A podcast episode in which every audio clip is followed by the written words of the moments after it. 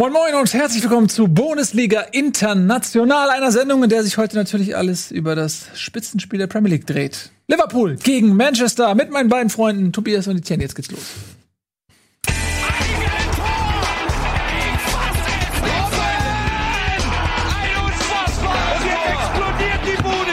Kritisiert mir denn nicht zu so viel. Das ist ein guter Mann. Ja, schön, dass ihr da seid. Gerade habe ich es angekündigt. Jetzt wollen wir daraus auch Wirklichkeit werden lassen. Ne? Ähm, wir können über vieles sprechen, sehr viel passiert. Aber wir fangen natürlich an mit dem absoluten Topspiel. Vorgestern Abend, ähm, 17.30 Uhr deutscher Zeit, äh, war Kickoff. Und es war rasant. Es war so schön, das äh, zu sehen, oder? Ja, äh, toller Fußball. Grad, mhm. ähm, ich habe dann zur zweiten Halbzeit habe ich ja dann Eintracht Freiburg geguckt. Down und wenn great. du davor, ja, wenn du davor das guckst, du hast fast das Gefühl, es ist eine andere Sportart. Mhm. Also es ist irgendwie überhaupt nicht vergleichbar. Ähm, die Dynamik, die in dem Spiel war, mit welcher ja, Dynamik ist einfach schon das richtige Wort. Äh, Geschwindigkeit, aber gleichzeitig Präzision, die dort Fußball gespielt haben, das macht schon Bock zuzugucken. Intensiv was, ja. Ähm, Tobi. Was für Flachpässe die einfach gespielt haben. Oder? Die haben die Dinger ja gekloppt wie Schüsse da von ja. Pass zu Pass und die haben jeder Ball richtig angenommen. Ja. Es war halt unfassbar zu sehen, wie was technisch bei diesen Spielern alles möglich ist. Ja. Die haben kaum Fehler gemacht. Ähm, obwohl Liverpool sehr früh angelaufen ist. Liverpool hat ein paar gute äh, Ballgewinne äh, gehabt, aber sie haben trotzdem hat City das hinausgespielt und genauso andersrum. Also mhm. Liverpool hat der, war da kein Deutsch schlechter.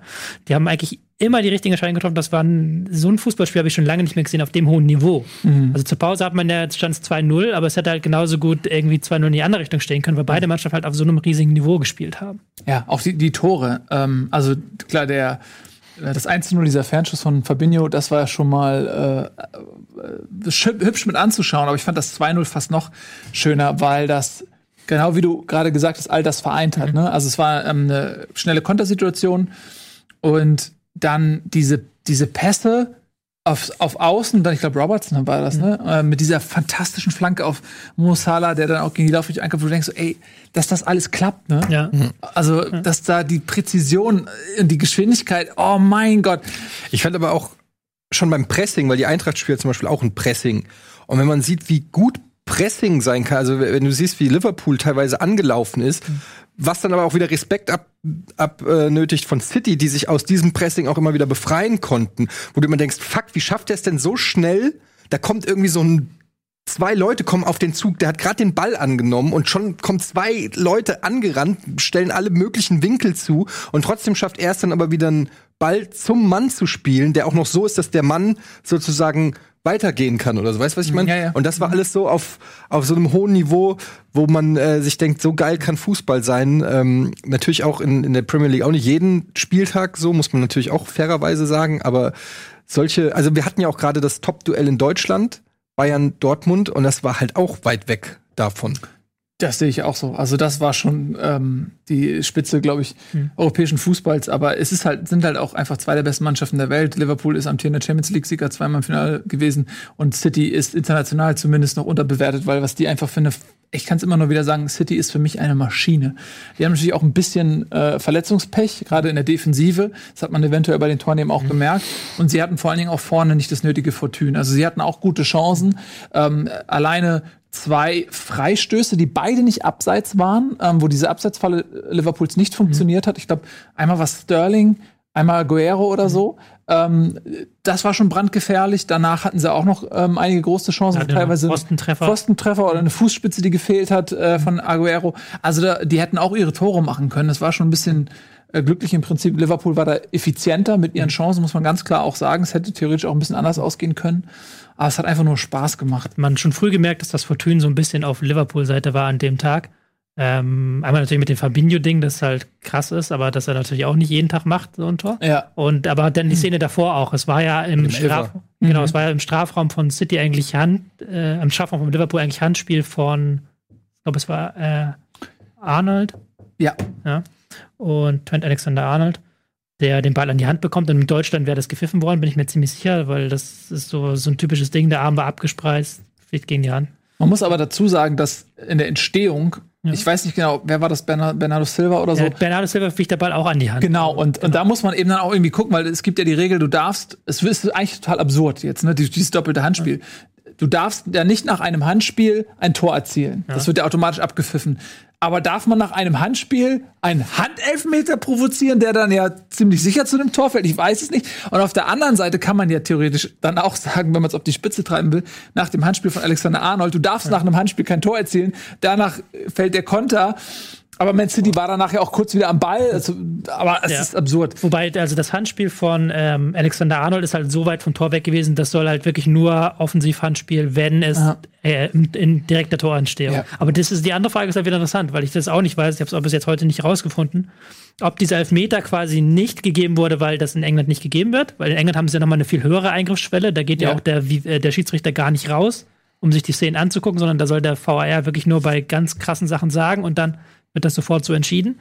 Ähm, war das, liegt das daran oder lag das daran, dass da vorher die Hand war? Weil genau das, was du gesagt hast, wenn mhm. er vorher die Hand hat, dann darf eigentlich kein Tor entstehen und Elfmeter, ja. weiß ich, ich finde es halt für einen Zuschauer oft nicht nachvollziehbar, wie weit die Kausalkette zurückgeht. Ja. Wir hatten ja dann schon das Tor gesehen und dann gab es, glaube ich, noch mal die Wahrüberprüfung. Genau. Es hätte also sein können, dass das Tor aberkannt wird ja. und dass ein Elfmeter gepfiffen wird. Da wäre halt hell, da wäre die Hölle Und das ist halt dann, man muss sich das nur mal vorstellen, wie das dann für ein, wenn du noch nicht mal am Fernseher bist, sondern im Stadion bist, dann guckst du das an, jubelst über ein geiles Tor und dann erfährst du, du kriegst das Tor aberkannt und kriegst Elfmeter gegen. Aber es hätte also noch weitergehen können. Also stell dir mal vor, er, er, er will das Tor aberkannt, also um die Kausalkette mal zurückzugehen, ja. also die Chronologie, du, du äh, kriegst das Tor, er erkennt das ab, weil vorher das Handspiel von Alexander Arnold war, er will Elfmeter geben, aber dann guckt er sich an, dass vorher ja. das Handspiel war von, von Bernardo Silva. Und da, was macht er dann? Zählt dann das Tor? Oder ist dann Freistoß für Liverpool im ja, eigenen Eigentlich Strafraum? müsste man dann wirklich aber die Zeit zurückdrehen. Alles, was seit der illegalen Aktion passiert ja. ist, dürfte ja nicht stattgefunden haben, wie so eine alternative Realität. Ja. Du steigst in deine Wahr-Zeitmaschine zurück zu dem Zeitpunkt des ersten Vergehens und ab da wird die Geschichte sozusagen wieder korrigiert neu erzählt. Aber ja, und dann müsstest du ja Freistoß geben für Liverpool. Nee. Und überleg mal, wie absurd, dir wird das Tor aberkannt, weil du einen Freistoß in deinem eigenen Strafraum kriegst. Das ist doch nicht gilt, vermittelbar. Da gilt der Grundsatz aus dem Vorteil darf kein Nachteil entstehen. Ja, und dann also ist wieder Tor. Tor ja, genau, was? das Tor wiegt höher als der Freistoß. Und aus dem Fort, da würde dir ein Nachteil entstehen, ja. aus einer Situation, der eigentlich zu Vorteil ja, Man kann es sicherlich auch irgendwie erklären, nur ich finde, es wird irgendwann zu kompliziert. Du willst ja nicht irgendwie Gesetzesbücher studieren, um zu verstehen, was auf dem Fußballfeld ja. stattfindet, ja. sondern du gehst dahin, du willst jubeln, wenn der eine das Tor schießt, so. Und mittlerweile sind wir an einem Punkt angekommen und war sollte ja auch die Dinge sozusagen eher vereinfachen. Und seitdem ist ja irgendwie hat man das Gefühl, ja, ja wir, wir alle zwei, ja, alle zwei Wochen reden wir mhm. darüber, es bringt auch nichts. Aber mit, mittlerweile ja. mit Abseits, passivem Abseits, Handspiel war und so weiter. Also mittlerweile ist, ist das ja fast immer so eine, du gibst dadurch ja auch immer Trainern und auch Spielern die Chance, irgendwas zu reklamieren. Ja, Pep Guardiola, Seele Pep Guardiola. Ja, aber es ist ja nicht nur da, sondern es ist ja generell so, es fällt ein Tor und du musst ja dann nur irgendwo vielleicht sogar in der Minute davor was gefunden haben, wo der vielleicht die Hüfte ein bisschen rausgestellt hat oder so, was dadurch aber ja, konnte der nicht mehr eingreifen und ja, es, es, es, es, herrscht so eine Verunsicherung.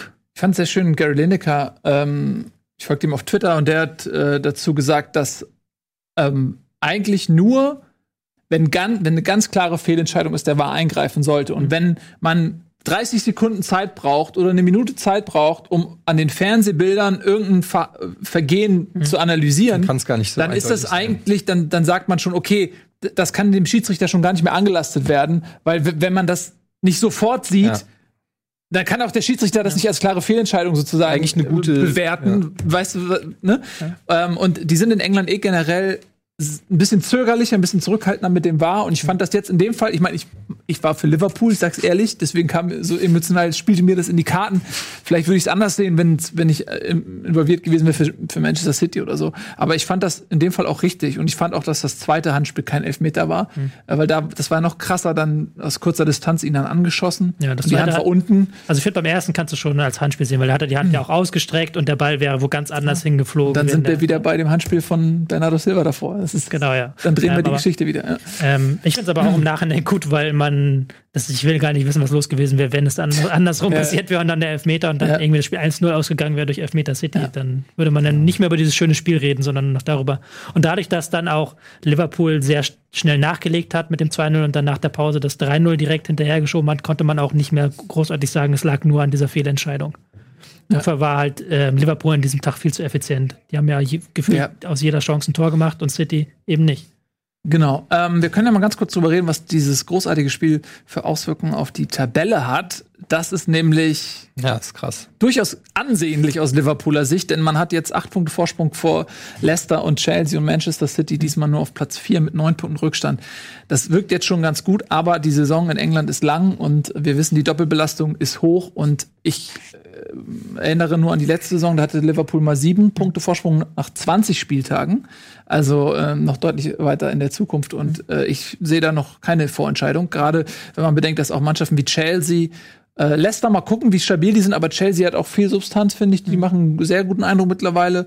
Ähm, also da gibt es schon noch einige Stolperfallen auch, ne? Ich glaube aber, dass Klopp ist ja immer ein Trainer gewesen, auch schon in Dortmund, der es halt geschafft hat, in diesen Situationen die Spieler, ähm, die Motivation, ich sag mal, die, die geistige Anwesenheit hochzuhalten. Mhm. Also Dortmund ist halt auch ja relativ früh weg gewesen in den meisten Saison, haben, sind äh, standhaft geblieben. Und auch letzte Saison hat der Liverpool, wenn es darauf ankam, jedes Spiel gewonnen. Sie hatten halt nur das Problem, dass halt auch City so gut wie jedes Spiel, also ja. dass sie haben ja. so gut wie jedes Spiel gewonnen, City hat jedes Spiel genau. gewonnen. Ja. Und ich glaube schon, dass Klopp eigentlich dafür gemacht ist, jetzt diesen Vorsprung halt äh, hochzuhalten, auch seinen Jungs zu sagen, Leute, wir müssen weiter, weiter, weiter, weiter, jede Woche ja. weitermachen. Ich glaube, die haben auch daraus gelernt, einfach mhm. äh, eben aus diesen sieben Punkte ähm, Forschung, die sie verspielt haben. Und ähm, wir haben es ja schon mal auch in dieser Sendung gesagt, wenn du ein, mit einem Punkt Vorspr äh, Rückstand in 97 Punkten dann mhm. Vizemeister wirst, für die Folgesaison bist du in jedem Spiel on point, weil du genau weißt, jeder äh, Punkt zählt in der Saison und die wären ähm, genau. fahrlässig, wenn sie jetzt das äh, Fuß vom Pedal nehmen würden. Um da vielleicht einen Vergleich zu nehmen mit Dortmund letzte Saison in der Bundesliga, das war eine sehr junge Mannschaft, die in der Situation noch nie war. Und von dieser Liverpool-Mannschaft, das ist ja exakt dieselbe wie letzte Saison und die haben schon mal 97 Punkte geholt. Ja. Warum sollen sie nicht normal 97 Punkte holen? Ja. Oder auch nur 90 oder 85 und das reicht diese Saison. Eben weil City schwächelt, weil Chelsea auch noch. Der Druck auf ja. City wird natürlich auch immer größer, das darf man nicht vergessen, weil Liverpool kann sich eben jetzt auch mal einen Ausrutscher oder zwei erlauben. Für, Manchester, äh, für Manchester. Für Manchester ist jeder weitere Ausrutsch aber wirklich krass, mhm. ne? weil auch die wissen, dass Liverpool letztes Jahr äh, kaum Federn gelassen hat. Also ähm, zwar ist es noch nicht entschieden, aber der Druck ist auf jeden Fall enorm hoch jetzt auf City und bei Leicester und Chelsea glaube ich halt schon, dass die in den nächsten 30 Spielen auch noch mal hier und da auf jeden Fall ein paar Federn lassen. Also mhm. äh, die Ausgangssituation für Liverpool ist super. Natürlich ist noch nichts entschieden, aber ich ich bin mal gespannt, also für den Fall, dass Liverpool Meister wird und dann Klopp mit Liverpool die Champions League und die Meisterschaft geholt hat, mhm. ob meine Theorie, dass er dann geht, sich bewahrheitet ähm, ob er dann sagt, so, hier ist mein Denkmal. Ich meine, ich habe mir das gestern während dem Spiel, habe ich mir das so überlegt, wenn, wenn du auch diese leidenschaftlichen Liverpool-Fans siehst, diesen Verein mit dieser großen Tradition und Guardiola hat es auf der PK, die ich mir angeguckt habe, auch nochmal gesagt, ähm, dass das die Vereine gar nicht so vergleichbar sind, weil äh, Liverpool irgendwie seit 50 Jahren, 60 Jahren so ein Kultverein ist und Man City die in der Form seit vier, fünf Jahren eigentlich erst existiert, so ungefähr. Ähm, also so ungefähr hat er es gesagt.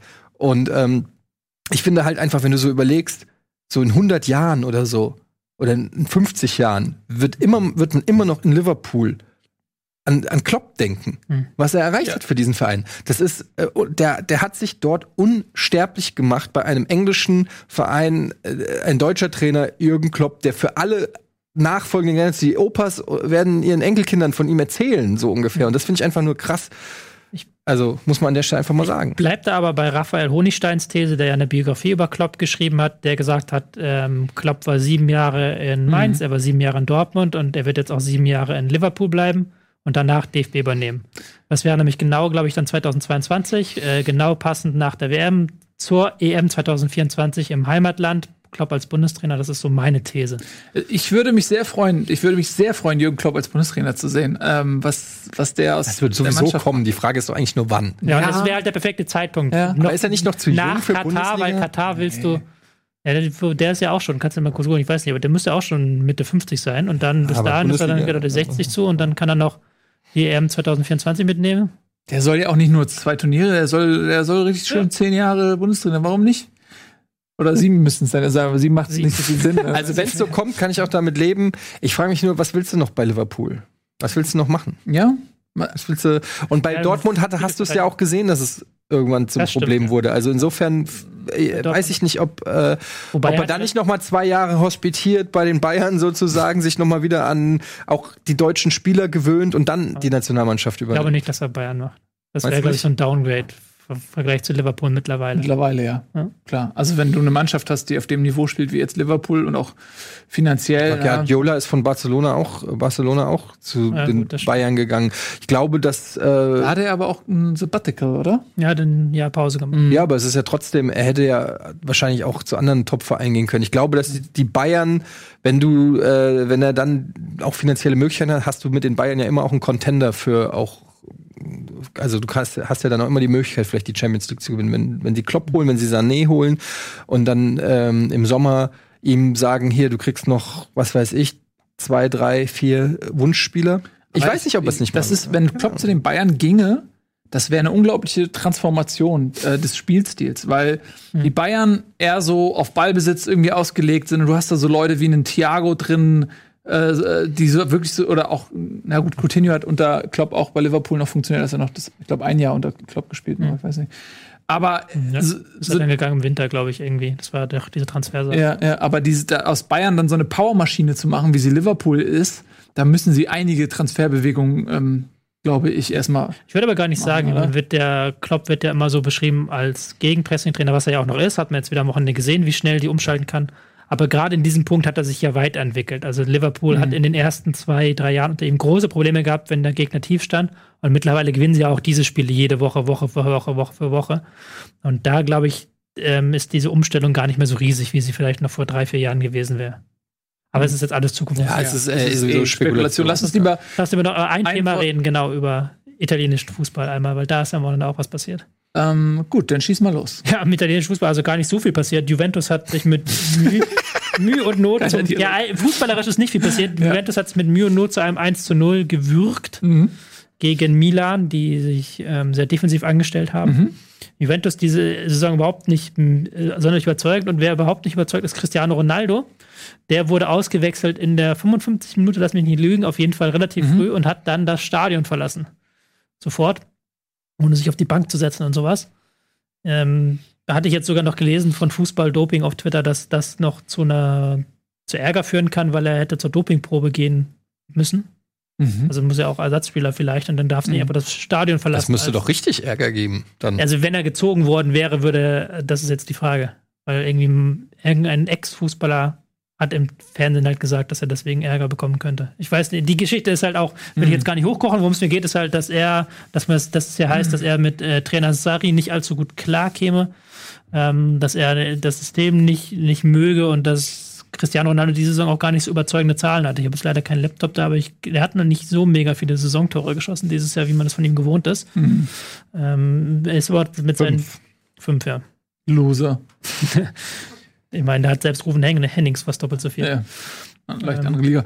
Aber äh, es, es, ist schon interessant, ähm, dass, äh, wenn es mal nicht so läuft und vielleicht auch sein Status naturgegeben nach einem Jahr Juve nicht so krass sein kann wie nach hm. drei Champions League-Titeln oder vier oder fünf mit Madrid.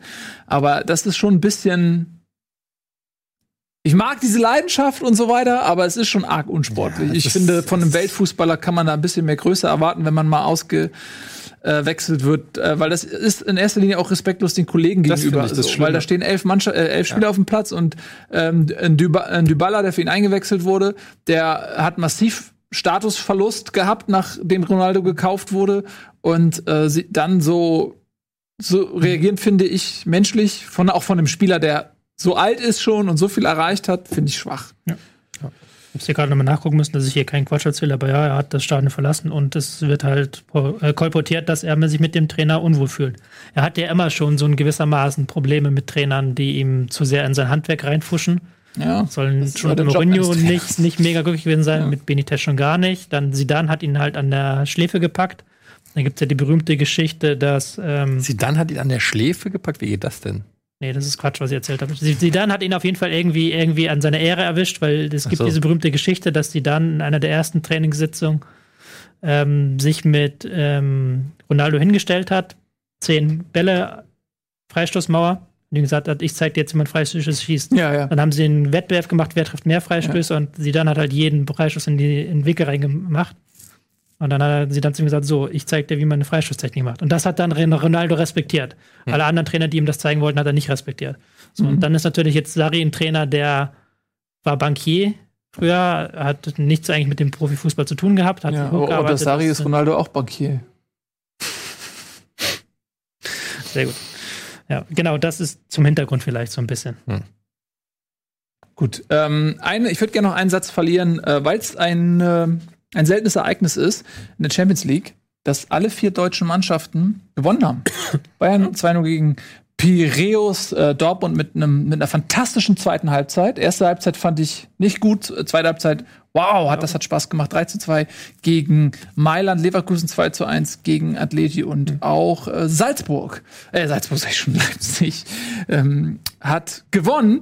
Ähm, können wir da ganz kurz sagen, was das für Auswirkungen hat? Die Bayern sind durch im Grunde, ne, sind nicht nur im Grunde, sind durch, sind ähm, noch nicht sicher Tabellenerster, glaube ich, aber fünf Punkte Vorsprung. Mhm vor Tottenham. Dann äh, Dortmund ist eine ganz schwierige Situation. Ich habe mir das mal im Kopf so ein bisschen durchgerechnet. Ähm, Dortmund hat den direkten Vergleich gegen Inter verloren, hm. ist aber drei Punkte vor Inter. So, aber jetzt ist die Situation, sie spielen zuerst in Barcelona hm. gegen Barcelona, die noch nicht durch sind. Hm. Die müssen noch punkten. Ja. So, das heißt, das kannst du mal verlieren locker als Dortmund. Das ist keine Schande. Das ist, kann man kalkulieren, dass du verlierst. Inter spielt zeitgleich gegen Slavia Prag. Kannst du mal kalkulieren, dass du das gewinnst, auch wenn Prag stark ist und mhm. ne, aber sagen wir mal so, ja.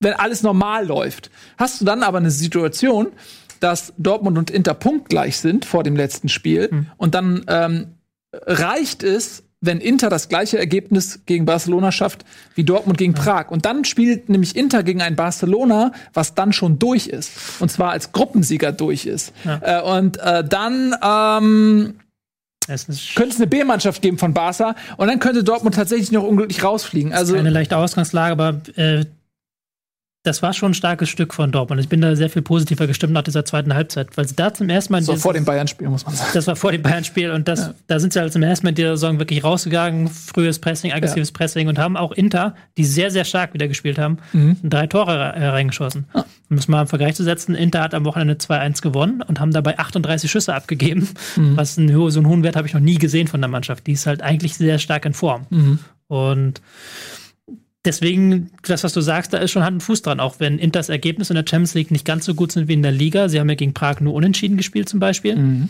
Ähm, kann das schon sein, dass Inter die beiden Spiele gewinnt und dann plötzlich BVB noch rausfällt. Ja. Zum Glück für die anderen drei deutschen Mannschaften, die sind, äh, also zumindest zwei deutsche Mannschaften sind relativ gut durch. Mit Leipzig, glaube ich, die haben sich eine sehr gute Ausgangslage jetzt ja. erarbeitet mit den Siegen gegen Petersburg. Und Bayern sind ja schon durch als äh, genau. in der Gruppe. Und Bayer Leverkusen hat noch einen Achtungserfolg erzählt. Das muss man ihnen lassen. Sie haben einen Achtungserfolg, es ist mehr als ein Achtungserfolg. Wenn sie äh, jetzt in Moskau gewinnen sollten, dann ist es sehr realistisch, dass sie zumindest in der Euroleague überwintern. Es wäre schon schade, wenn sie komplett rausfliegen. Ja, äh, sie sind jetzt punktgleich mit Moskau, haben ein Tor weniger und sie müssen natürlich dann den direkten Vergleich im Idealfall auch gewinnen. Also es ist sehr wichtig, dass sie in Moskau gewinnen. Ähm, Noch eine Sekunde auf den Skandal von Lüttich. Bitte der Skandal von Lüttich. Ja, es war halt einfach ein super äh, bitteres, ähm, ein super bitteres Spiel, weil ähm, also Skandal ist es ja nicht, es ist ja nichts passiert. Also mhm. es war einfach dumm. Es war einfach dumm. Kostic rennt in der, äh, also zum einen muss man sagen, es unentschieden hätte gereicht. Es steht 1-1, Kostic rennt in der. Ich glaube, er meinte die Fehlentscheidung des Schiedsrichters. Die, die rote Karte. Ich meine, das, ich habe es ja. nicht genau verfolgt. Die nicht gegeben wurde. Auch oder was meinst du? Meinst? Ja, ich meinte jetzt die rote Karte. War da nicht eine Spielerverwechslung? Lag da genau. auch vor, dass ein Spieler eigentlich mit Gelb-Rot hätte vom Platz fliegen müssen? Genau. Und dann ist da aber ein anderer Spieler, der noch nicht gelb hatte, zum Schiri Ach, die gegangen. Geschichte. Jetzt weiß ich, was ich meine. Bei dem, äh, genau, bei dem Foul an Rode. Ja, das war, stimmt, das hatte ich schon wieder vergessen. Äh, das hatte ich schon wieder zu dem Zeitpunkt, weil der Schiri komplett der war, das war eine ganz komische Situation. Das war eine klare, mindestens, eigentlich hätte er auch glattrot geben können für Vereilung einer äh, Torchance. Ähm, aber mindestens wäre es gelb gewesen und der Spieler, das ist ein anderer Spieler, ist zu dem Schiri hingegangen und hat gesagt, ich hab's faul gemacht. Und der Schiri hat es geglaubt und hat ihm, hat ihm Falschen dann quasi Karte gegeben. Und ähm, aber er wollte erst gar nicht pfeifen. Ähm, das war das Krasse, sondern sein Linienrichter hat überhaupt erst gesagt, ja, hast du das nicht gesehen? Und äh, dann ist er erst noch zum Linienrichter, hat sich mit dem beraten. In der Europa League gibt's keinen VR. Nee. nee und, das wäre nämlich ein Fall für VR gewesen. Also, Finale erst. Das war, das war wirklich ein Skandal. Jetzt äh, weiß ich wieder, was ihr meint. Aber ich hatte das dann gut schon, schon abgehakt, aber das Krasse war halt dann in der 90. Minute Kostic allein aufs Tor zu rennen, 3 gegen 1 und eigentlich nur rüberschieben muss. Und dann macht Kamada 2-1 und die sind im ah, 16. Finale, was, mhm. ja. Und stattdessen bolzt der komplett eigensinnig volle Kanne übers Tor. Und dann ist äh, Abschlag, Gegenangriff und steht 2-1. Und du äh, musst noch mal zittern, um überhaupt äh, mhm. äh, rauszukommen. Völlig und unnötig, äh, das ja. war wirklich, also das ist jetzt äh, mit dem, was wir gestern schon geredet haben, äh, mit dem Spiel in Freiburg und an der gelb, äh, roten Karte von Fernandes, ähm, zwei so unfassbar dumme Aktionen, wo man aber dann auch einfach sagen muss, das unterscheidet dann eben auch wieder finde ich, ein, ein Verein von einem Top-Verein, der sich dann in gewissen Situationen einfach klüger verhält. Ja, und es tut wirklich tabellarisch verdammt weh, denn man muss noch gegen Arsenal spielen, ne? Ich glaube, ja. im Emirates sogar. In, ohne Fans und wahrscheinlich. Ohne ja. Fans, ja. Und ähm, da hat man im Hinspiel gesehen, dass Arsenal doch schon mal eine Klasse höher anzusehen ist derzeit sportlich. Und ähm, dann bist du eh schon Tabellendritter, musst Lüttich überholen. Mhm. Das heißt, äh, musst du hoffen, dass Lüttich ja. Ähm, ich glaube, ein Sieg von den, es gibt zwei Spiele, ein Sieg würde, glaube ich, ich weiß, ich kriege auch nicht genau so hin. Aber es ist auf jeden Fall unnötig, weil, wie gesagt, bei 1-1 wären sie weiter gewesen. Ja. Und auch das ist ja was, was die Eintracht irgendwie nicht kann. Dann einfach mal bei 1-1 sich hinten reinstellen, die Dinge einfach raushauen. Ja. Warum musst du überhaupt noch mal, bei FIFA machen wir das nicht.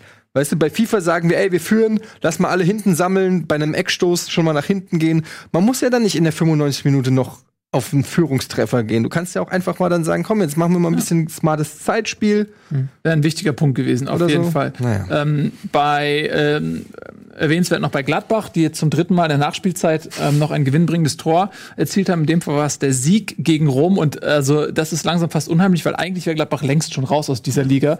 Haben jetzt aber wirklich, also in Rom schon äh, diesen äh, Last-Minute-Treffer erzielt und dann auch damals in Istanbul diesen Last-Minute-Treffer und jetzt den Siegtreffer auch gegen Rom in der Nachspielzeit, so dass sie dann noch absolut im Rennen sind. Äh, fünf Punkte gleich, äh, punktgleich mit Rom, haben das direkte Duell gewonnen jetzt durch ähm, diesen das schlechteste Sieg. Torverhältnis ihrer Gruppe. Ja, minus drei. Ähm, genau, aber sie haben jetzt äh, tatsächlich die Chance, äh, gute Chancen sogar weiterzukommen. Äh, das sah nicht immer so aus.